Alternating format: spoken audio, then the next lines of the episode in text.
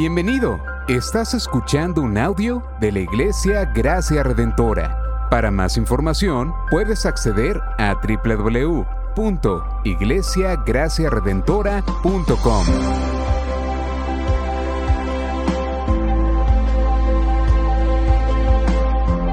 En la exposición de la palabra, el pastor Xavier Torrado.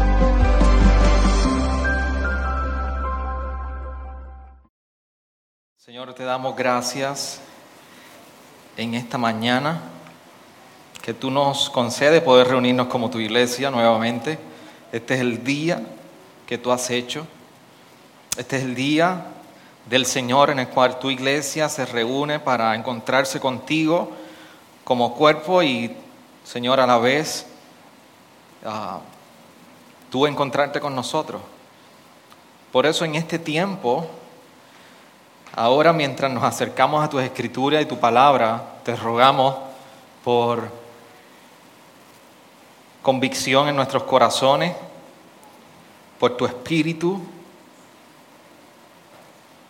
trayendo convicciones en nuestra ceguedad, afirmando tu evangelio en nosotros y poniendo una disposición de actitud, carácter en todo lo que somos, Señor, delante de ti.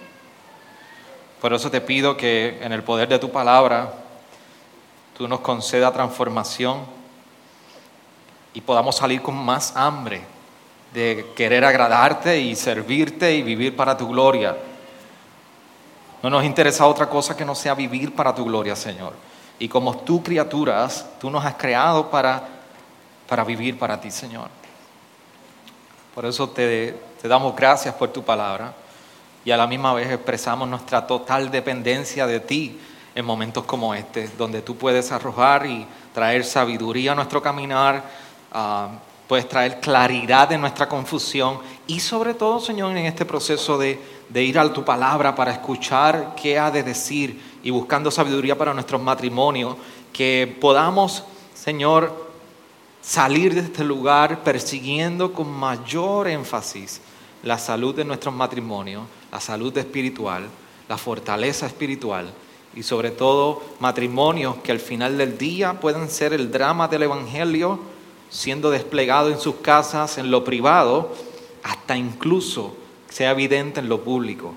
Por eso gracias Señor por el tiempo que tú nos concedes aquí. En tu nombre oramos. Amén. Amén. ¿Se puede sentar ahí, iglesia? Si tienes tu celular, lo puedes apagar, poner vibración. Si tienes que salir al baño, por favor, hágalo ahora, rápido. Sus niños, recuérdeles que este tiempo es un tiempo de juego, es escuchar la palabra y, y en esa dirección queremos poner todos nuestros sentidos. Dice Proverbios 27, 6, entre muchos proverbios que vamos a leer, o varios proverbios que vamos a leer en este tiempo, de la siguiente manera. Mire esta frase o esta, esta oración. Fieles son las heridas del amigo, pero engañosos los besos del enemigo. Fieles son las heridas del amigo, pero engañosos los besos del enemigo. Hoy es el final de cuatro partes de una serie que yo considero que ha sido de mucha bendición a mi vida y, sé que por la expresión de muchas personas, hermanos que se han acercado al matrimonio, Dios está haciendo cosas preciosas en los hogares. Y ese es el propósito de nosotros ir a las escrituras para cada vez perseguir su consejo divino para nuestras casas. Y nosotros empezamos hablando principalmente de cómo el matrimonio debe ser eh, una búsqueda de sabiduría. Hablamos de cómo eh, la palabra define la manera en que el contexto de la sexualidad ocurre en el matrimonio. Hablamos de eh, cultivar la humildad la semana pasada y um, sé que el Señor está haciendo cosas preciosas porque creo pensé que la segunda segundo sermón había sido de gran respuesta y la semana pasada eh, realmente fueron innumerables las ocasiones que recibí mensajes de las personas y hermanos ustedes, Señor, obrando y trabajando en sus corazones, en su carácter. Y hoy nosotros queremos hablar de las amistades en el matrimonio. Eh, sí, hemos escogido temas que usualmente en consejerías matrimoniales o conferencias matrimoniales, por mejor decirlo, en series acerca del matrimonio, usualmente no se trabaja. Así que yo quiero hablar a la iglesia local, a los matrimonios de la iglesia local. Sabiduría para el matrimonio, amigos en el matrimonio. ¿Y qué tiene que ver, qué tiene que decir la Biblia acerca de eso? Tiene que decir mucho acerca de los amigos y las relaciones en el matrimonio. Y pastor, ¿y por qué usted va a meterse en esa parte de mis amistades? Yo tengo mis amistades. Bueno, vamos a ver qué dice la Biblia.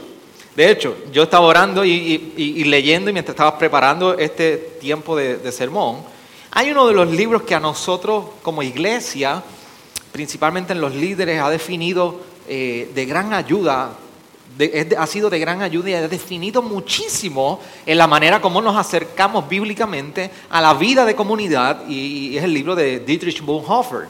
Si usted no ha escuchado a Dietrich Bonhoeffer, yo le recomiendo que usted vaya un día y busque acerca de este autor. Y él escribió un libro magnífico, se llama Vida en Comunidad, eh, Life Together. Y él escribe en una sección, él expresa lo siguiente. La presencia física de otro cristiano es una fuente de fortaleza y gozo incomparable al creyente. La presencia física de otro cristiano es una fuente de fortaleza y gozo incomparable, incomparable al creyente. ¿Cuánta verdad encierra esta simple oración? Y la pregunta que yo tengo que hacer es, ¿cuán real puede ser esto para nuestros matrimonios? Que la presencia de otros creyentes en nuestra relación matrimonial sea una fuente de gozo y fortaleza incomparable.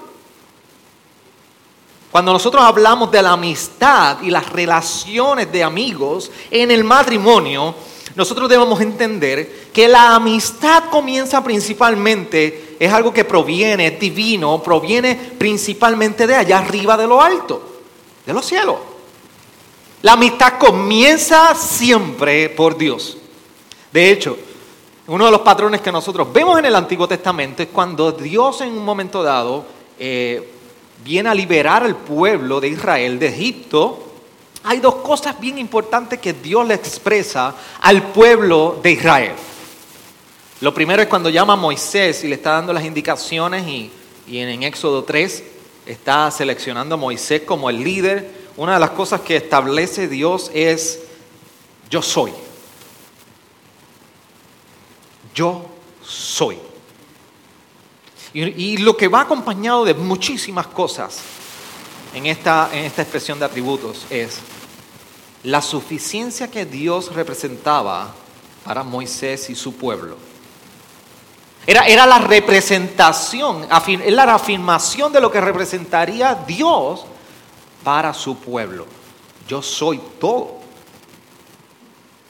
Más adelante, dos versículos más adelante, Dios recuerda a Moisés, yo estaré contigo. Este es uno de los atributos que distingue a Dios en su relación con su pueblo, con nosotros los redimidos. ¿Quién es Él para nosotros y cómo está para con nosotros en todo momento? La expresión de yo soy no solamente es una representativa de la trascendencia de Dios, trasciende nuestra realidad, es superior a nuestra realidad, es superior a todo lo que tú y yo podamos ver, pero a la misma vez es un Dios que no solamente trasciende la realidad, sino que se ha hecho inmanente, inmanente, cercano, presente en nosotros. Por eso es decir, y Dios es afirmar, no solamente en el Antiguo Testamento, lo vemos en palabras de Jesús, recordando esto. Yo soy nos presenta toda una realidad de quién es Dios para su pueblo, y en este caso ya no el pueblo de Israel, todos nosotros los redimidos. Estaré contigo. De hecho, Jesús, el evangelista en Mateo, cierra el, libro de Mateo, el Evangelio de Mateo, diciendo, estaré contigo todos los días. ¿Hasta cuándo? Hasta el fin del mundo.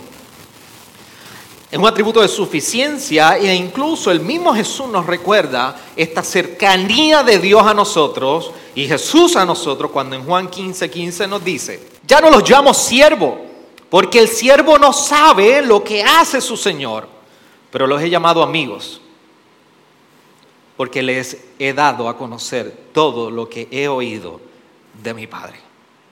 La, la relación de Dios acercándose a nosotros es una relación en términos de amigo. El problema que tenemos es que miramos la amistad al revés, de cómo la interpretamos nosotros de aquí para allá, y no necesariamente como Dios la está interpretando de allá hacia acá. Así que en su relación para con nosotros, el mismo Jesús nos está diciendo, ustedes no son extranjeros. Ustedes no están arrinconados. Yo los he acercado, me he acercado a ustedes, les he revelado todo este misterio, les he dado a conocer y por eso ha dado su vida por sus amigos. Así que la amistad comienza por Dios. Y cuando nosotros vamos a describir cómo se ve la amistad, qué son los amigos, hay dos atributos, o más bien tres atributos entre muchos, pero para carácter de este tiempo, yo quiero compartir con ustedes algunos atributos que definen la amistad. Lo primero es la fidelidad y el amor. Lo vemos principalmente en Dios, pero Proverbios 26 nos dice, muchos hombres proclaman su propia lealtad, pero un hombre digno de confianza, ¿quién lo hallará? Y el, escritor en Proverbios está haciendo el uso retórico de la pregunta para preguntar, hoy, no es fácil conseguir gente de lealtad, pero el que define, lo que define la amistad es precisamente la lealtad. El Proverbio 17, 17, uno de los más conocidos, dice, en todo tiempo ama al amigo y el hermano nace para el tiempo de angustia. La reina Valera lo, coloca como eh, en todo tiempo ama al amigo y es como un hermano en el tiempo de angustia. La, la nueva versión de las Américas lo establece en todo tiempo ama al amigo y el hermano nace para el tiempo de angustia. Y lo que está estableciendo es que de la angustia nace una relación tan cercana como un hermano en el amigo.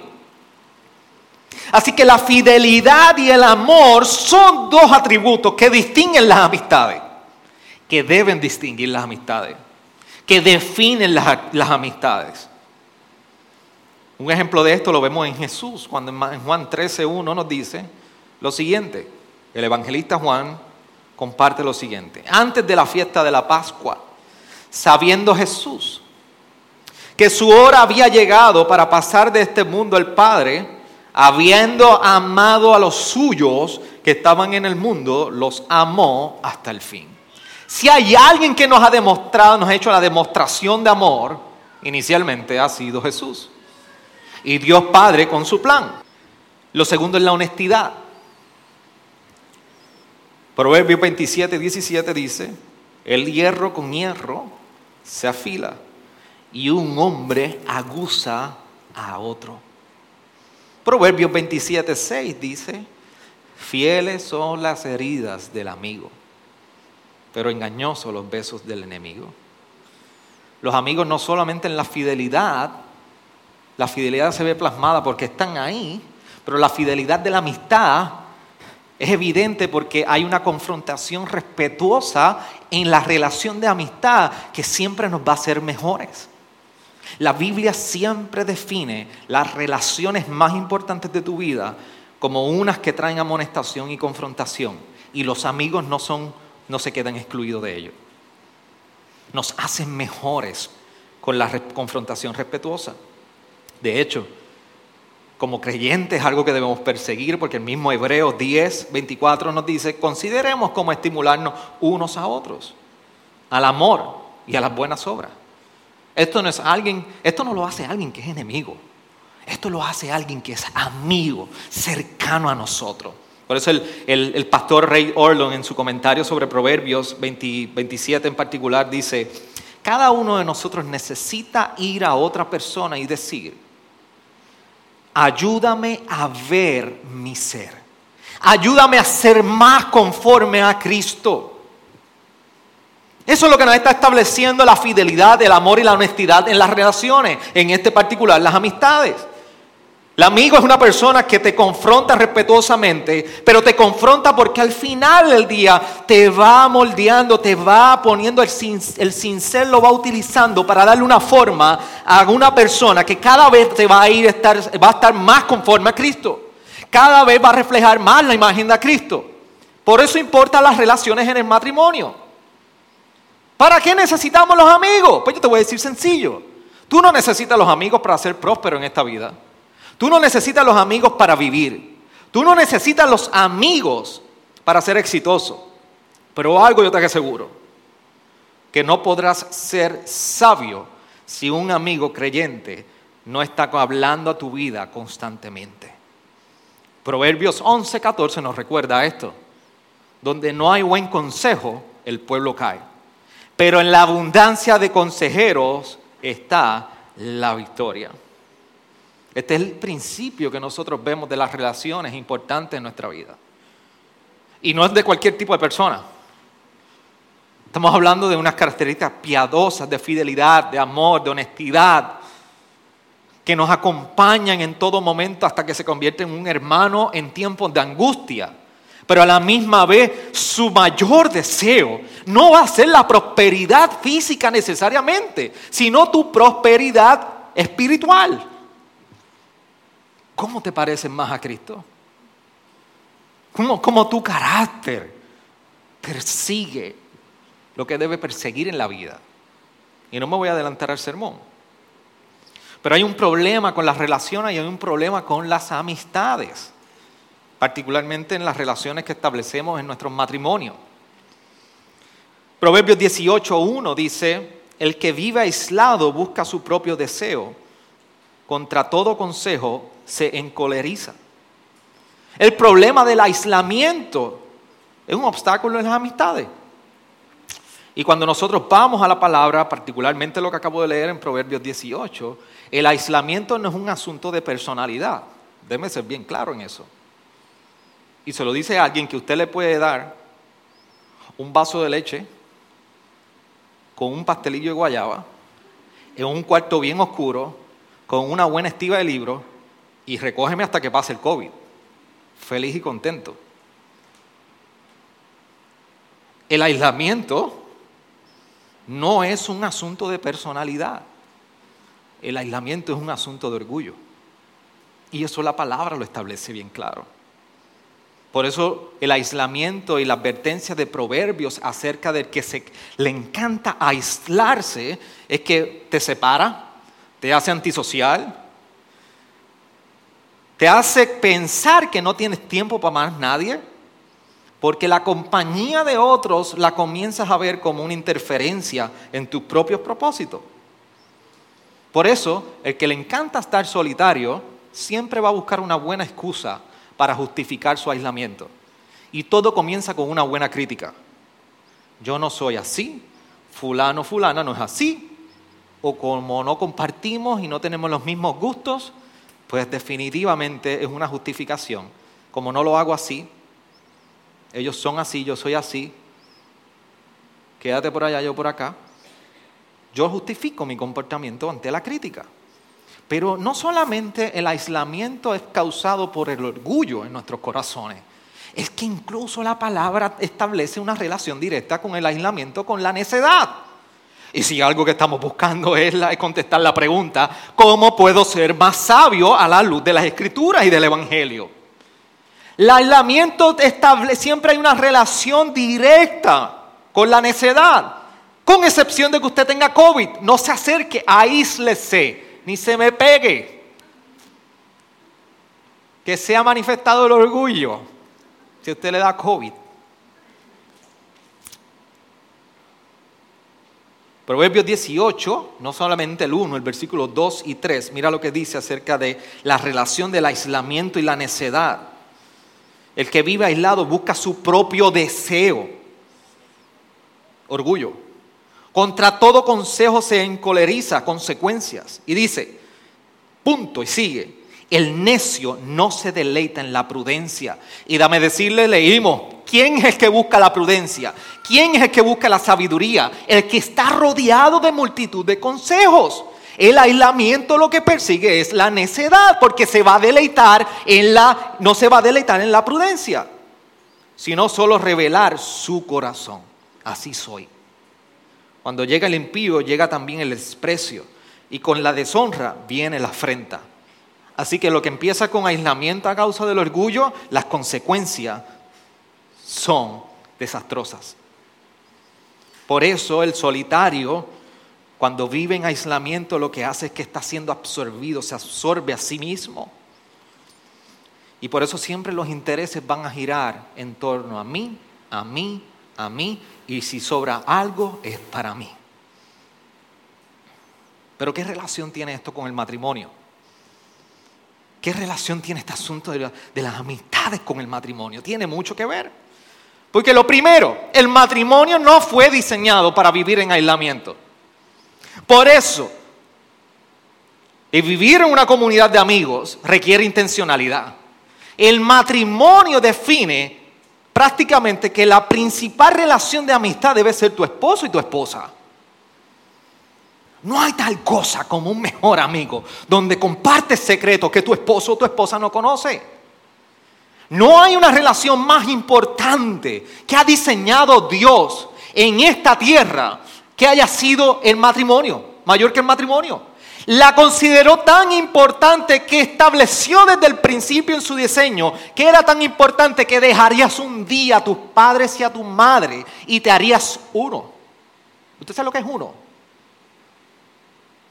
Y no me diga que es solamente en la habitación, en lo íntimo.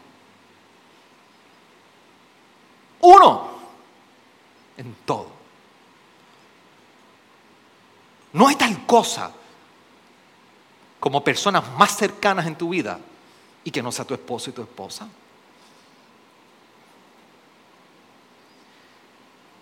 Se soltó el pastor ahora. Gracias a Dios que es el último día de sermón de esta serie.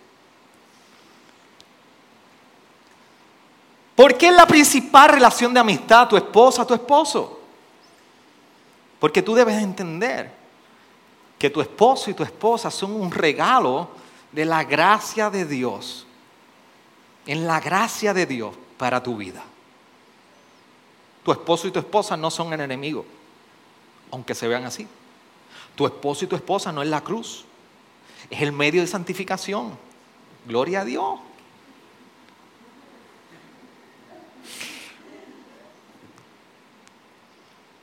Tu esposo y tu esposa son un regalo de gracia que lo que lo define son dos aspectos. Sobre la esposa la define la falta de rencilla en la esposa hacia su esposo. Una de las cosas que debe perseguir la esposa en la relación matrimonial es no ser rencillosa. Por eso Proverbios 21, 19 dice, mejor es habitar en tierra desierta que con mujer rencillosa y molesta. Y en el esposo, el esposo que ama y trata en gentileza a su esposa. Por eso en Colosenses 3:19, anoten los maridos, mira cómo dice, maridos, amen a sus mujeres y no sean ásperos con ellas.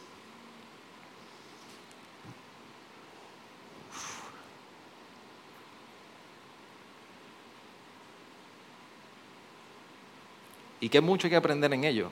Digo, yo tengo que aprender mucho en ello. De hecho, les tengo un secreto para sus oraciones, queridos varones. Pedro nos recuerda en el capítulo 3 de la primera epístola de Pedro que la manera que usted trate a sus esposas es define si Dios contesta las oraciones o no. Así que si su relación con su esposa no está bien, usted habrá galillado su, su garganta hoy, habrá orado con lágrimas de cocodrilo, y la oración no pasó de las lámparas de aquí.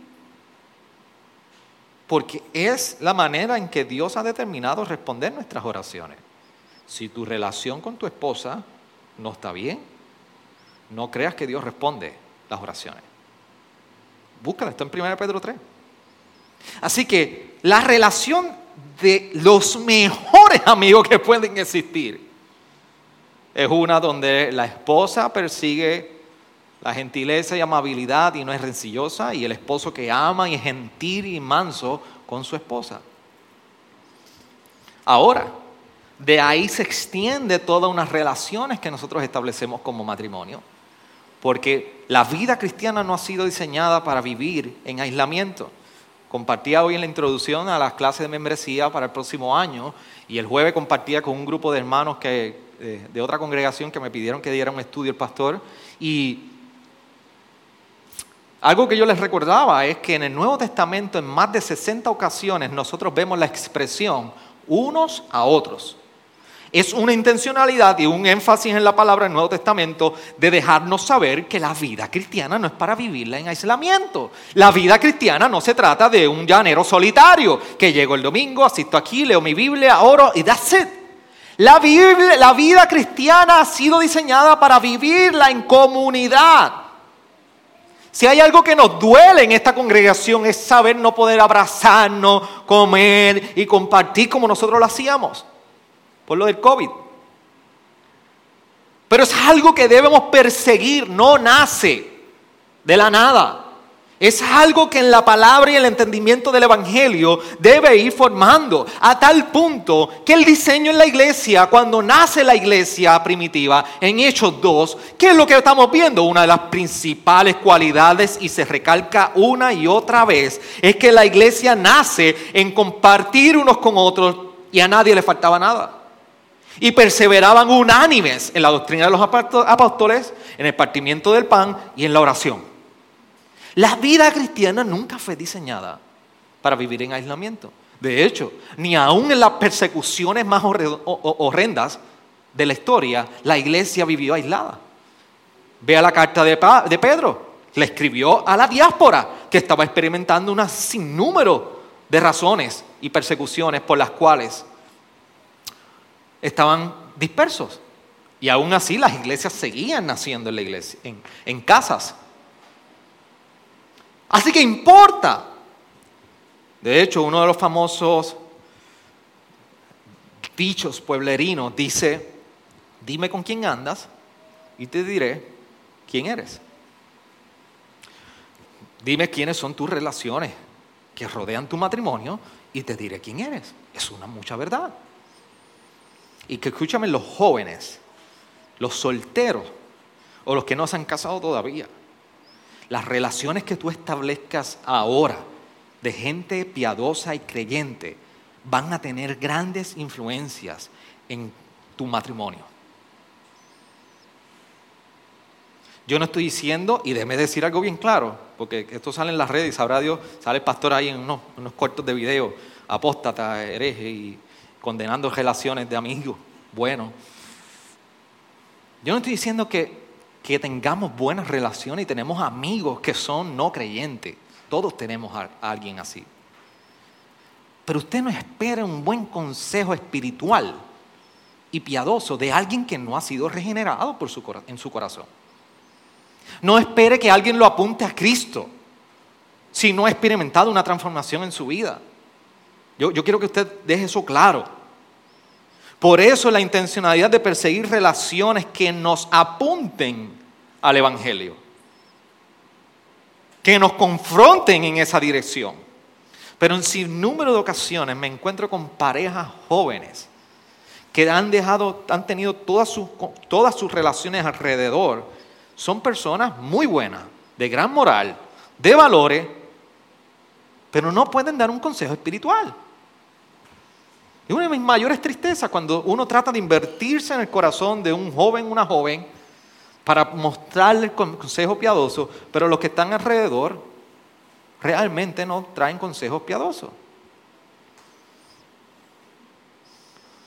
Por eso aquellos con quienes nos relacionamos tienen grandes influencias sobre nuestros matrimonios.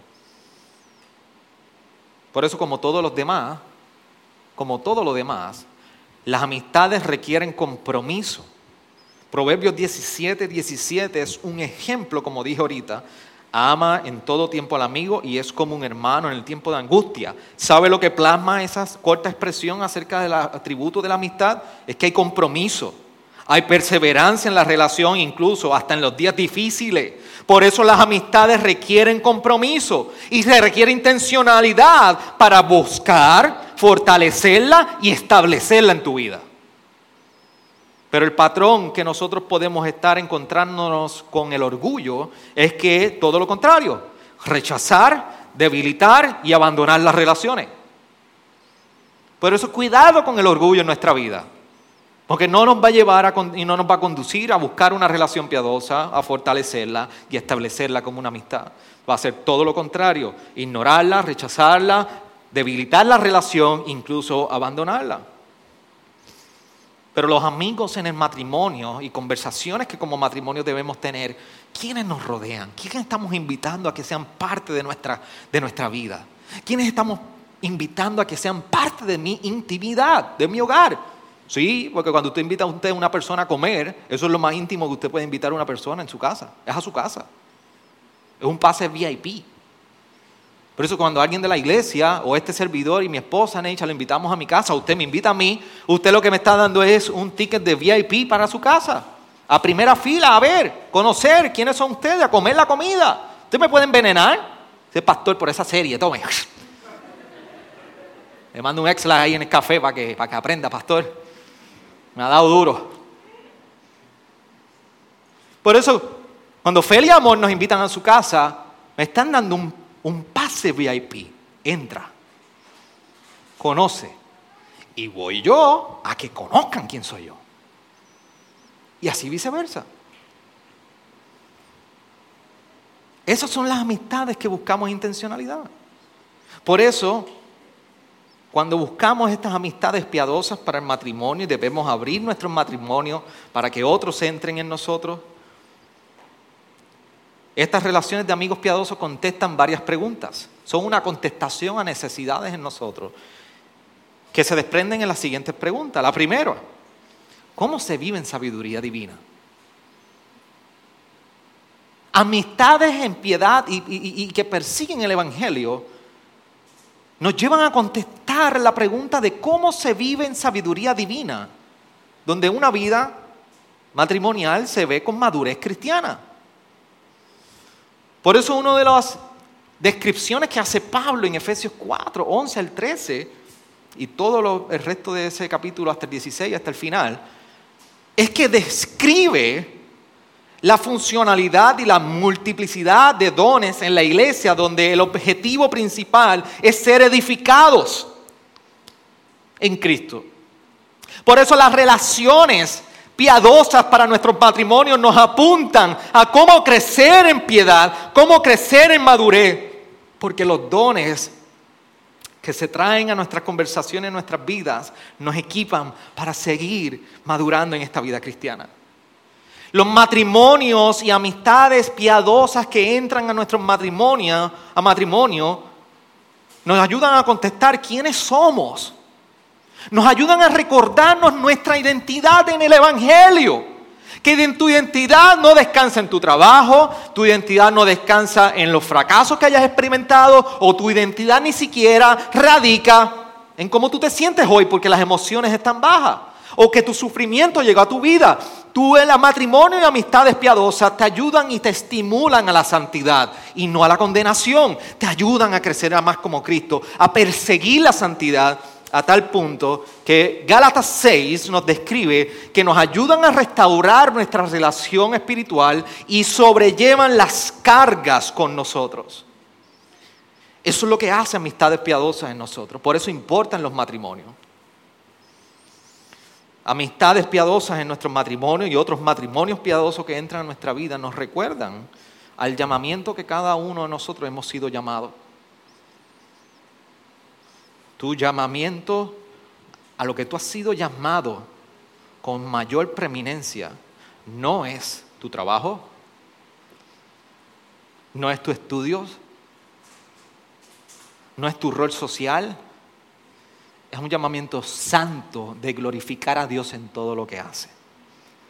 Y amistades piadosas nos recuerdan eso. Por eso amistades piadosas nos arrancan el pecado de nosotros. Amistades piadosas se sientan contigo y te cogen por un extremo y por el otro y te van arrancando el pecado. Porque las heridas del amigo uh, duelen. Duelen, pero agudizan quién tú eres en Cristo y te van arrancando de lado a lado, de lado a lado. Y te cogen por acá, cuando, tú piensas que han terminado, siguen por aquí, por aquí, por aquí, por aquí, por aquí. Y cuando vienen tan pelado. Eso es lo que hacen los amigos piadosos. Te sacan la identidad que tú piensas que debes tener y te recuerdan, tú has sido revestido con Cristo. Vive así. Los, amigos en el matrimonio, amigos creyentes y piadosos, nos confrontan con aquello que nosotros perseguimos como matrimonios creyentes. Son un recordatorio de cómo perseguir como matrimonio en nuestro hogar el amor y el servicio. Por eso Hebreos 10:23 dice, consideremos cómo estimularnos unos a otros al amor y a las buenas obras, no dejando de congregarnos como algunos tienen de costumbre, sino exhortándonos unos a otros y mucho más al ver que el día se acerca. Amigos piadosos nos llevan a confrontar ¿qué, estamos persiguiendo en nuestro hogar? Y no debe ser de manera directa. A veces ni siquiera es por una conversación. Es que el testimonio que estos amigos están dando en tu vida por cómo crían, cómo conducen su vida, cómo están orando, las preguntas que te hacen, cómo oran por ti, te dicen, oh, estoy en el spotlight. Tú sientes como que muchos focos te están alumbrando y te confrontan y tú dices, yo quiero seguir como, como estos amigos están viviendo. A mí me ha pasado, a mi esposa le ha pasado. A todos nos debe pasar. Y yo doy gracias a Dios por relaciones en esta iglesia que a nosotros funcionan, sirven como un spotlight en nuestra vida. Para cada paso que vamos a dar, traer sabiduría a ellos. Y por último, los matrimonios y amistades piadosas que llegan a nuestras relaciones matrimoniales nos dicen dónde hay orgullo. Porque nos estimulan a seguir creciendo en la humildad. Por eso Efesios y el énfasis de la palabra en Efesios 4:32 nos dice, sean más bien amables unos con otros, misericordiosos, perdónense unos a otros, aquí, así como también Dios los perdonó en Cristo. Primera de Pedro 5, 5, una porción del texto dice, revístanse de humildad en su trato mutuo.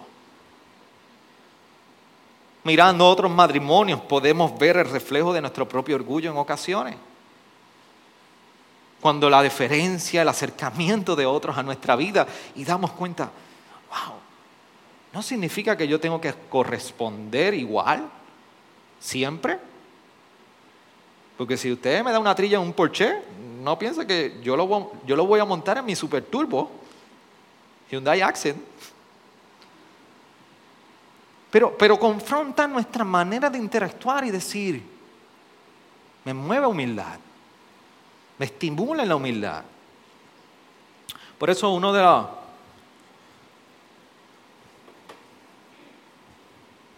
Uno de los cantantes de música cristiana preferidos míos, Marcos Vidal, dice, cantando sobre los amigos, expresa, no son muchos, pero Dios los puso ahí. Están ahí. Y cuando nosotros no hallamos esas relaciones, no es porque no existan, es porque nuestro orgullo nos ha llevado a aislarnos de amistad y relaciones. Por eso una de las mayores intenciones que queremos la pastoral, que ustedes puedan entender, amados hermanos en Cristo, es que aquí deben surgir relaciones de amistad entre ustedes, donde nos podamos sentar, dialogar, compartir, llorar, reír, celebrar, estar de luto, pero acompañarnos unos a otros. Por eso cuando vamos al Evangelio, El mismo Jesús en ese mismo capítulo 15, previo al versículo 15, nos dice, nadie tiene un amor mayor que este,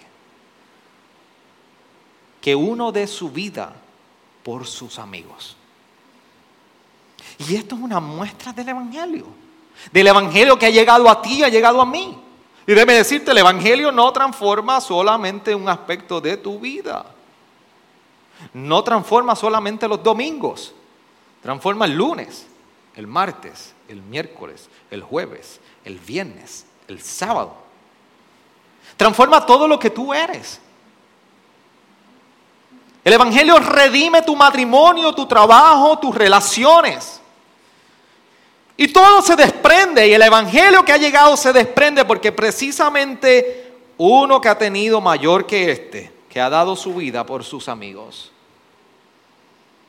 El Evangelio nos recuerda en torno a la amistad para nuestros matrimonios, que cuando tú y yo éramos enemigos, Dios nos amó y nos llamó amigos. El Evangelio nos recuerda que nos ha transformado y ha reorientado nuestras vidas para vivir ya no para nosotros, sino para otros. Por eso hay una realidad que, con la cual tú y yo lidiamos. Algunos somos, tendemos a, a ser solitarios y al aislamiento, y otros son extrovertidos. Son los dos extremos de nuestras personalidades. Tú no tienes culpa, te hicieron así. ¿Vas a la guardia conmigo? Sí, yo sé que te hicieron así. Pero nuestra soledad y tendencia solitaria y nuestra tendencia extrovertida nace de una naturaleza pecaminosa. Lo hermoso de estar en Cristo es que Cristo ha venido a transformarnos todo. Y eso incluye nuestras personalidades.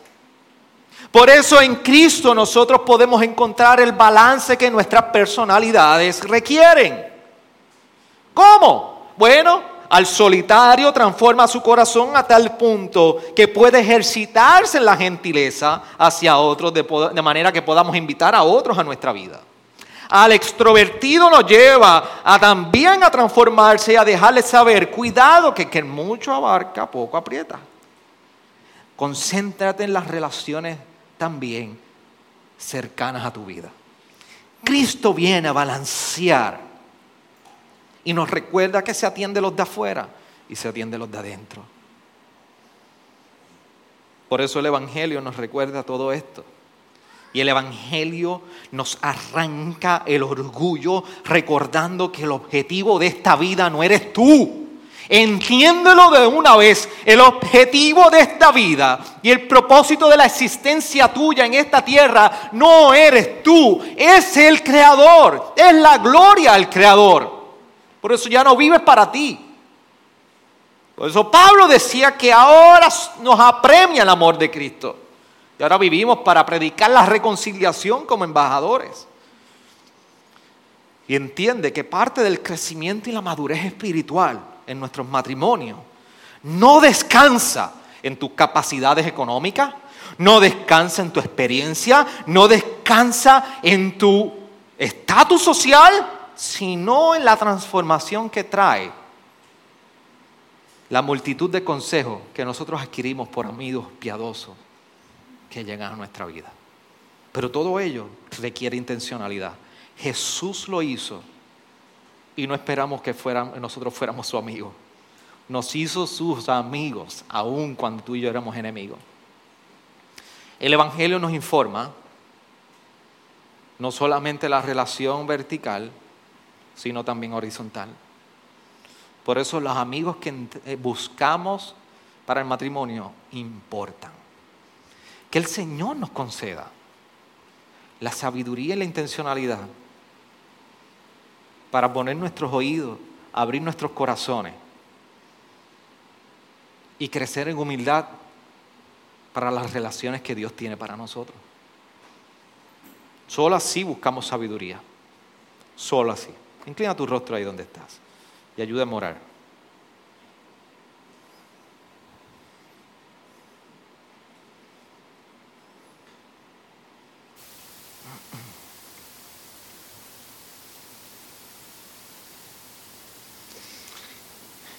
Y dos cosas que nosotros podemos movernos a reflexionar en este tiempo de la palabra del Señor. Una es ah, cómo nuestras, nuestras esposos, esposas, están definiendo la verdadera relación de, de amistad. Y si hay algo que hay que rescatar en esta relación matrimonial, en cuanto a la cercanía que debe definir el matrimonio, yo creo que la palabra de hoy es un buen punto de partida de reflexión para ver cómo miro a mi pareja acerca de esto. Y como invito, antes de invitar a otros, invitar a mi esposa y tú invitar a tu esposo, ven, no hay mejor amigo o amiga que tú. Se persigue intencionalidad. Y lo segundo es que como matrimonio debemos evaluar quién, quién, quién está rodeado, quién nos está rodeando a nosotros. ¿Quiénes forman parte de ese, ese núcleo de amigos que podemos ir y, podemos preguntar y recibir consejos, pero también pueden ser solo oídos, porque nos dicen mucho solamente con escucharnos. ¿Cuáles son esos amigos que en mí provocan que yo no me quede igual? El Evangelio tiene implicaciones en eso. Pero eso hoy es un buen día para nosotros reflexionar acerca de ello.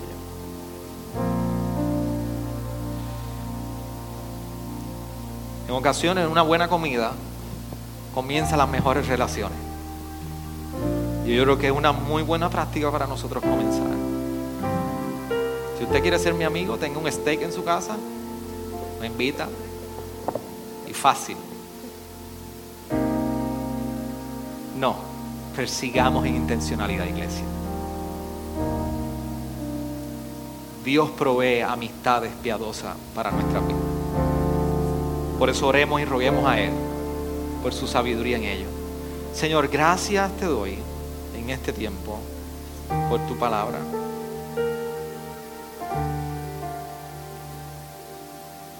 Por tu palabra que nos recuerda que tu salvación se ha extendido a todo nuestro ser. Que que la salvación que hemos experimentado en la muerte y la resurrección de Jesucristo ha traído un señorío sobre nosotros y sobre nuestros días. A tal punto, Señor, que nos ha consumido en quienes somos como matrimonio, la sabiduría que buscamos como matrimonio, el carácter en el matrimonio, la intimidad como la define en el matrimonio y aún las relaciones que nos rodean en matrimonio. Señor, te rogamos en este tiempo que luego de cuatro semanas de explorar la sabiduría en tu palabra, tú nos ayudes a poner, poner en práctica, a poder perseguir tu sabiduría, a buscar la piedad, a perseguir todo lo santo, lo puro, lo bueno, todo lo que proviene de tu perfecta voluntad para con nosotros. Y arranca el orgullo que está en nosotros. Y transfórmanos más como a la imagen de Cristo. Para que se vea reflejado en nuestra intimidad, en nuestro día a día con nuestro matrimonio y se vea incluso reflejado fuera de nuestro matrimonio con las relaciones. Ayúdanos hoy, Señor a traer sabiduría a nuestros días por medio de los de gente piadosa que tú tienes para traer sabiduría a nosotros. Por eso en nuestra debilidad y en nuestra dificultad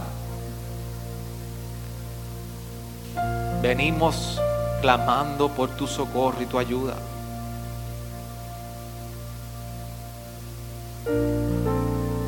Por eso oramos delante de ti mientras cantamos a tu nombre y somos recordados de tu evangelio. En tu nombre oramos. Amén. Amén. Gracias por sintonizarnos. Puedes encontrarnos en las diferentes plataformas de redes sociales como también visitarnos a www.iglesiagraciaredentora.com.